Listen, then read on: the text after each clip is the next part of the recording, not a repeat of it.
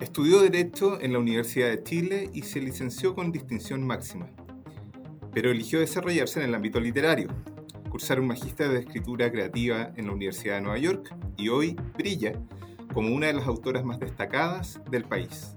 Estamos felices de recibir a Alia Trabuco Serán, autora de obras tales como La Resta, Las Homicidas y recientemente Limpia, Hace poco recibió el Premio Literario para el Entendimiento Cultural Global de la British Academy. En sus obras, Alia ofrece una mirada fresca respecto de temas como la niñez y la mujer. Soy Jorge Bolt y para conocer a Alia y su emocionante carrera, All You Need Is Love. Bienvenido al podcast de Cariola. Hola Alia, ¿cómo estás? Qué gusto tenerte por acá una alegría por esta invitación y poder conversar contigo, Jorge, eh, a quien debo decir eh, desde el primer momento que conozco hace una veintena de años. Así que eh, es una alegría poder hablar también en público.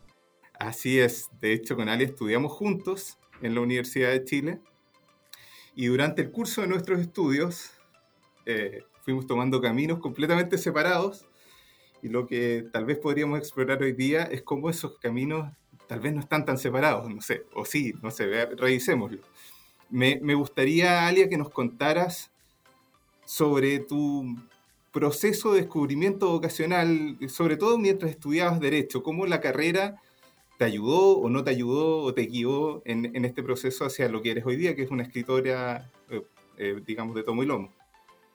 Es una pregunta que, que, me han hecho otras veces, pero que creo que nunca había contestado frente a un espía.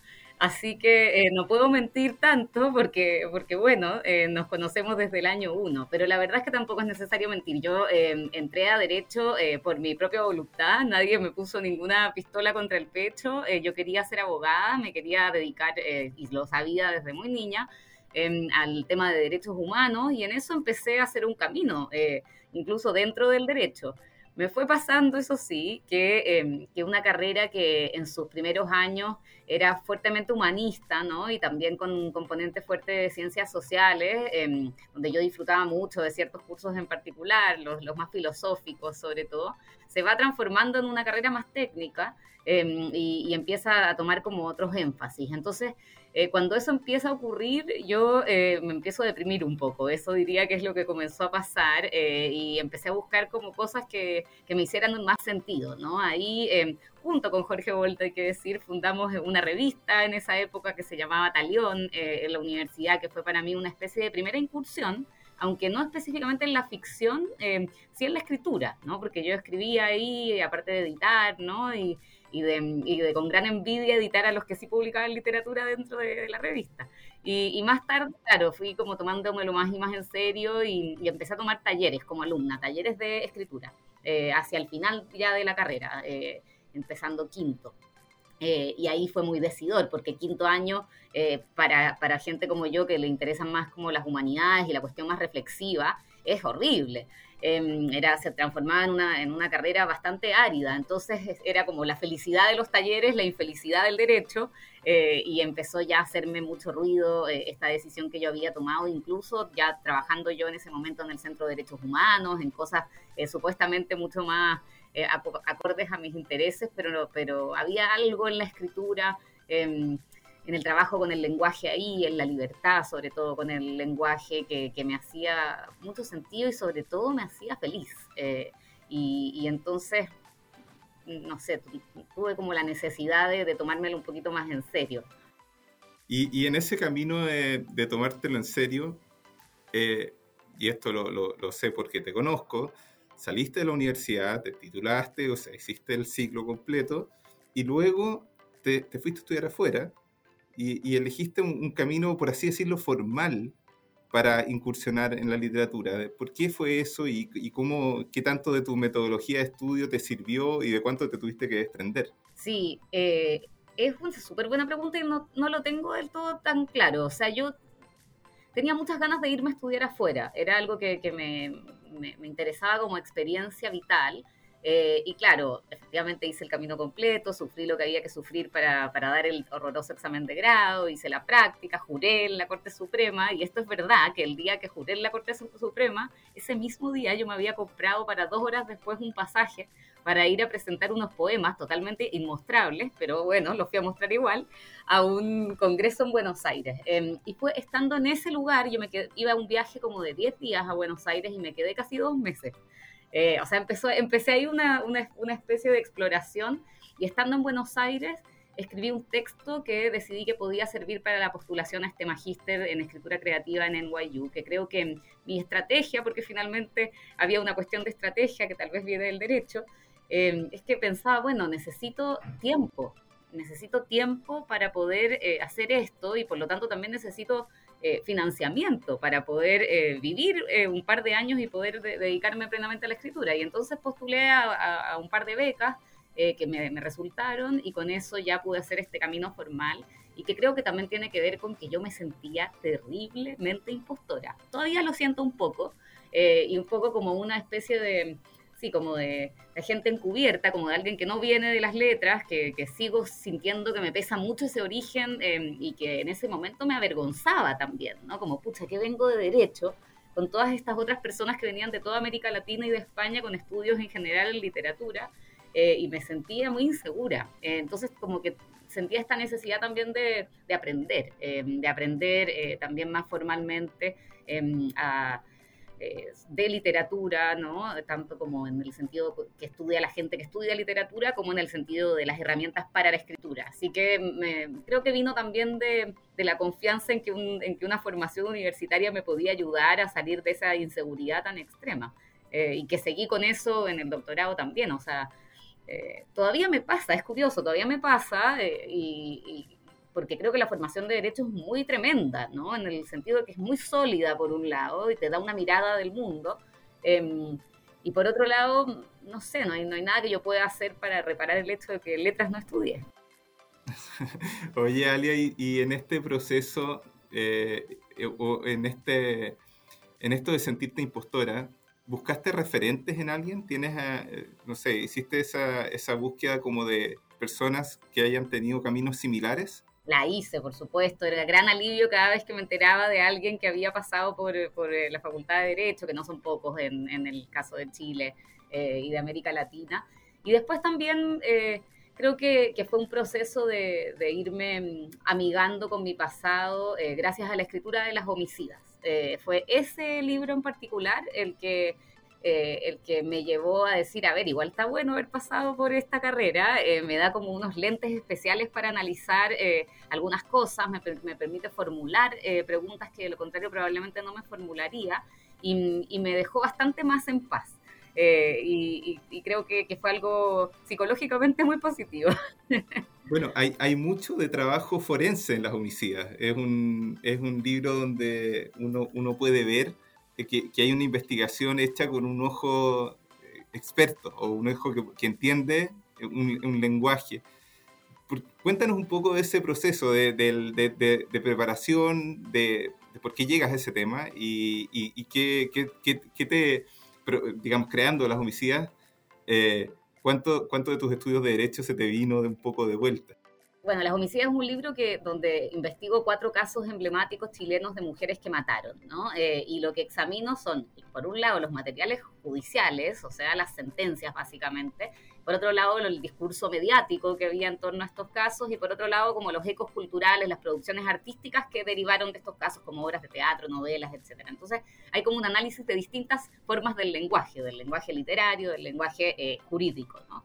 Y claro, en esa investigación forense, creo que esa es la palabra, eh, muy precisamente utilizada, yo no hubiera podido, esto es simplemente así, yo no hubiera podido encontrar eh, los materiales que encontré, algunos de ellos perdidos hace 100 eh, años, si no hubiera tenido ciertos conocimientos legales sobre, por ejemplo, una pregunta totalmente absurda, que es que solo la supe responder porque, porque había pasado por la Facultad de Derecho, que es que un indulto es un decreto. ¿No? Y que los decretos se guardan en determinado archivo y no en otro archivo, ¿no? Y eso ya te abre em, la posibilidad de encontrar adjunto a un decreto de indulto una sentencia judicial. ¿no? Eh, perdida desde el año 1916. Entonces era efectivamente ese conocimiento el que me abría puertas. Y por otro lado, cuando em, te diriges a un archivo y dices soy abogada, es bien distinto que cuando no lo dices, ¿no? Em, te abría... Te abría algunas puertas, aunque también cerraba otras. Así que fue algo que, que me ayudó, pero también y sobre todo, y esto creo que fue lo más importante para mí de, este, de esta investigación, es que me permitió admitirme a mí misma que yo todo el tiempo le estoy formulando preguntas jurídicas a la literatura. Ah, ¿Cómo es eso, Alia? Pues... La pregunta por la normatividad, ¿qué es normativo y qué no es normativo, qué es contranormativo, ¿no? De qué manera un libro de ficción puede llegar a ser normativo, ¿no? Eh, eh, y cómo, ¿no? De qué, utilizando qué, haciendo qué. Eh, creo que son preguntas que tienen que ver con la creación de las normas, ¿no? Eh, más allá del campo específico del derecho, que no me formularía si es que no hubiera pasado por ahí, ¿no? Y no tuviera esa conciencia un poco extrema em, de la normatividad de las palabras, ¿no?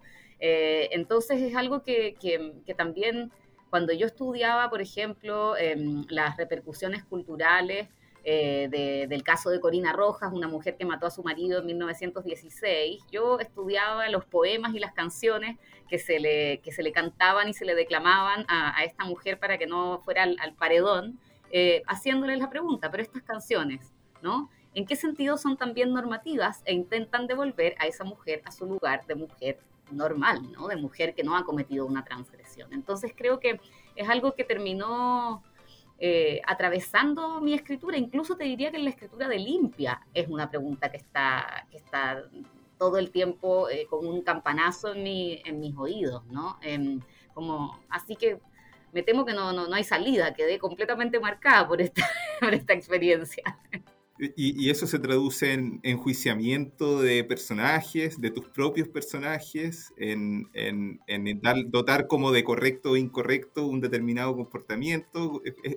Totalmente, pero, pero más que una pregunta como por la corrección y la incorrección y estos temas de la política actual, digamos, de, porque mis personajes son todos bastante incorrectos en, en, todos los libros, entonces no, no, tiene tanto que ver con, con intentar construir personajes políticamente correctos, eh, sino con, con preguntarme de qué maneras, por ejemplo, el lenguaje que utiliza un personaje, ¿no? Eh, el tipo de voz que tiene un personaje, puede romper con una gramática, ¿no? que a su vez rompe con una política. Entonces, como son, son distintos pasos eh, desde lo más concreto, que es la, pregunta eh, en el fondo de si un, personaje está siendo correcto o incorrecto acorde a los estándares morales de, la actualidad, em, hasta cuestiones más eh, de carácter como glotopolítico, de, de, política de la lengua, digamos, de, de qué manera em, en la escritura misma se puede o no se puede romper con ciertas formas de, eh, la normatividad política. No sé, incluso me pasó en, mi primer libro, en La Resta, eh, que es una novela donde uno de los personajes tiene una especie de corriente de la conciencia con una puntuación alterada. Em, que yo también me preguntaba respecto de esa puntuación, si acaso no era importante justamente tener un personaje que eh, atravesara como una metralleta la forma discursiva más habitual que hay en torno al tema de la memoria. Entonces, claro, son preguntas como bien abstractas en ocasiones, bien concretas en otras, y que creo que tienen que ver con haber pasado por, em, por este ámbito discursivo que es el derecho, donde a uno le queda tan tremendamente claro el poder de las palabras. ¿no? Em, entonces creo que yo voy como con una hipersensibilidad al poder de las palabras y con una con un incluso, en, ocasiones incluso un temor a lo, que las palabras, a lo que las palabras pueden hacer, ¿no? Y a la vez como una sensación de, bueno, si pueden hacer eso, a lo mejor si uno las revuelve un poco pueden hacer otras cosas, ¿no? Claro, en, las homicidas tienes mucho una ruptura de, de un lenguaje feminista, o más bien de un lenguaje no feminista hacia un lenguaje feminista, hay una especie de tránsito ahí. En limpio me da la sensación de que el tránsito, y tal vez le estoy preguntando a la autora esto, tal vez me dicen, lo leíste pésimo, pero, pero hay una, hay, hay un, se atraviesan más bien los códigos, me da la impresión de, de las clases sociales, ¿no? De, de, lo, de, dónde estamos ubicados dentro de la sociedad. Eh, y, y, eso tal vez tiene que ver también con, con, la normatividad a la que estabas hablando recién. Completamente, tienes, o sea, tienes toda la razón y, está la normatividad eh, de, la clase, digamos, eh, por un lado, y del lenguaje que se le permite o no se le permite a sujetos de determinadas clases sociales. Entonces está este personaje que es eh, una trabajadora de una casa particular puertas adentro, que dice palabras como digresión, ¿no? Eh, y que está eh, perfectamente consciente de que la está diciendo y te está haciendo bullying de alguna manera a ti que la estás leyendo y de alguna manera este, este jurado que está frente al cual ella está em, respecto de por qué entonces no admitimos que ciertas palabras puedan ser dichas por ciertos sujetos, ¿no? Y ahí donde viene el castigo y donde viene la normatividad detrás del castigo. Hay un, hay un cortocircuito con esas palabras, o sea, cuando viene, porque nadie entiende nada, porque, usa esa palabra esta persona. Exacto, y entonces, eh, entonces era, eh, en ese caso la pregunta por la normatividad para mí eh, tenía que ver con cómo en la, la, literatura se construyen discursos de ciertos sujetos sociales que también eh, llevan con ellos eh, eh, en ocasiones una, una, gran liberación y en otras ocasiones una especie de encarcelamiento y de proscripción del uso de ciertas palabras. Alia, ¿en qué estás actualmente? ¿Qué, qué, está, qué está pasando por la cabeza y la, y la pluma de la Alia Trabuco después de la publicación de Limpia? Bueno, estoy, em, estoy hace un tiempito ya, em, eh, gracias a una beca de postdoctorado en el Instituto de Estética de la Universidad Católica, abocada a una investigación para un libro que probablemente va a terminar siendo un poco híbrido entre no ficción y ficción, em, sobre el rostro. Eh, no me atrevo a decir mucho más y lo voy a dejar así bien misteriosamente porque es un libro que me está costando bastante, como todos mis libros. Eh, encontrarle una estructura. Así que eh, a veces cuando uno lo sobreanaliza es todavía más difícil, así que, pero sí estoy en un momento muy grato en el sentido de que no tengo que estar con otras pegas eh, eh, paralelas, digamos, a la escritura, sino que puedo estar abocándome de lleno a la escritura y a la lectura, que para mí es un placer gigantesco. Alia, muchísimas gracias por honrarnos realmente con aceptar nuestra invitación y por participar en este podcast y, por estar aquí con nosotros y con todos los que nos escuchan. Gracias, Jorge. Un gusto eh, poder conversar contigo en esta instancia, eh, aparte de todas nuestras otras instancias, con un brindis de por medio. Un abrazo. A los que nos escuchan, no dejen de mandarnos sus comentarios al correo de la, de la descripción y no olviden que en un mundo de incertidumbre, all you need is love. No se pierdan el próximo capítulo. Muchas gracias, Alia. Un gusto como siempre.